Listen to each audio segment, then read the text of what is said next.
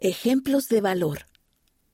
Un regalo de amistad por Lucy Stevenson, Revistas de la Iglesia, basado en una historia real. Este relato tuvo lugar en Inglaterra, poco después de la Segunda Guerra Mundial. Germán Mosner se sentía nervioso al entrar en la capilla. Él y sus amigos del campamento militar aún llevaban puesto el uniforme marcado con las letras P O W, las cuales todo mundo sabía que eran las siglas en inglés de prisionero de guerra. ¿Qué iban a pensar los miembros de la rama? ¿Los verían como sus enemigos? La capilla estaba cerca de Leeds, Inglaterra, pero Hermann no era de Inglaterra, sino de Alemania. Después de haber sido forzado a pelear en la Segunda Guerra Mundial, Hermann fue capturado por soldados británicos y enviado a un campo de detención en Inglaterra. Era la primera vez que asistía a la iglesia en mucho tiempo. Germán respiró profundamente mientras tomaba asiento en una de las bancas. Podía ver al presidente de la rama, George Camp, sentado en el estrado.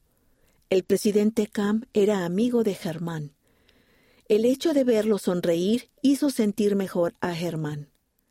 Muchos meses atrás, el presidente Camp había ido al campamento militar a visitar a Germán después de enterarse de que era el único miembro de la iglesia que había en ese lugar. En un principio, Germán se preocupó un poco. ¿Acaso el presidente Camp lo detestaría? Después de todo, sus países habían luchado uno contra el otro en la guerra. Sin embargo, cuando Germán y el presidente Cam se conocieron, se sonrieron y se dieron un apretón de manos.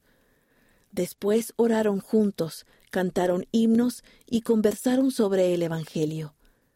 Hasta tomaron juntos la Santa Cena.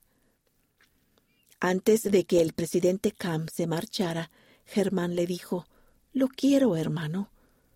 Él vio lágrimas en los ojos del presidente Cam cuando éste agitó la mano para despedirse. Después de eso, el presidente Cam visitaba a Germán cada sábado. Durante el resto de la semana, Germán hacía su mejor esfuerzo por vivir el Evangelio.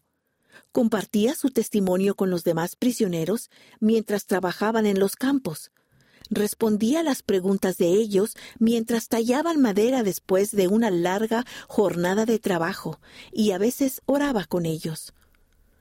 Una noche uno de los prisioneros le dijo Oye, Germán, ¿podría acompañarlos a ti y al señor Cam el sábado? Germán lo miró por encima del bloque de madera que tallaba y sonrió. Por supuesto. ¿Podría ir yo también? Preguntó otro prisionero. A Germán y al presidente Cam les causó alegría enseñar a más prisioneros. Al poco tiempo, algunos de ellos aún deseaban bautizarse.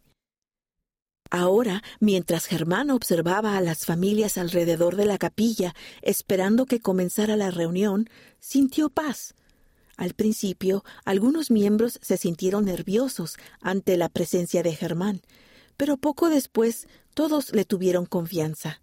Los demás prisioneros que tenían el deseo de aprender sobre el Evangelio recibieron permiso para salir del campamento e ir a la iglesia los domingos con Germán. Más adelante, Germán incluso fue llamado como presidente de la escuela dominical de la rama. Pasó el tiempo y la Navidad se aproximaba. Germán deseaba hacer algo para agradecer a los miembros que se habían portado tan amables con él. Entonces tuvo una idea. Como ya se acercaba la fecha de la fiesta de Navidad de la rama, Germán reunió más bloques de madera y comenzó a tallarlos. Uno por uno convirtió esos bloques en cochecitos, elefantes, aviones, trenes y caballos. Finalmente llegó el día de la fiesta. Todos comieron y cantaron canciones navideñas juntos. Germán y sus amigos del campamento entonaron canciones de Navidad en alemán. Luego él sacó una enorme bolsa. Adentro había cuarenta juguetes de madera. Germán le dio un juguete a cada uno de los niños de la primaria. Fue una Navidad que nunca olvidarían. Después de tres años en el campamento militar, Germán regresó a Alemania para reunirse con su familia.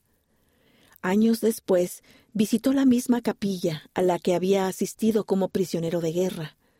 Algunas personas adultas le dijeron que todavía tenían los juguetes de madera que él les había hecho cuando eran niños.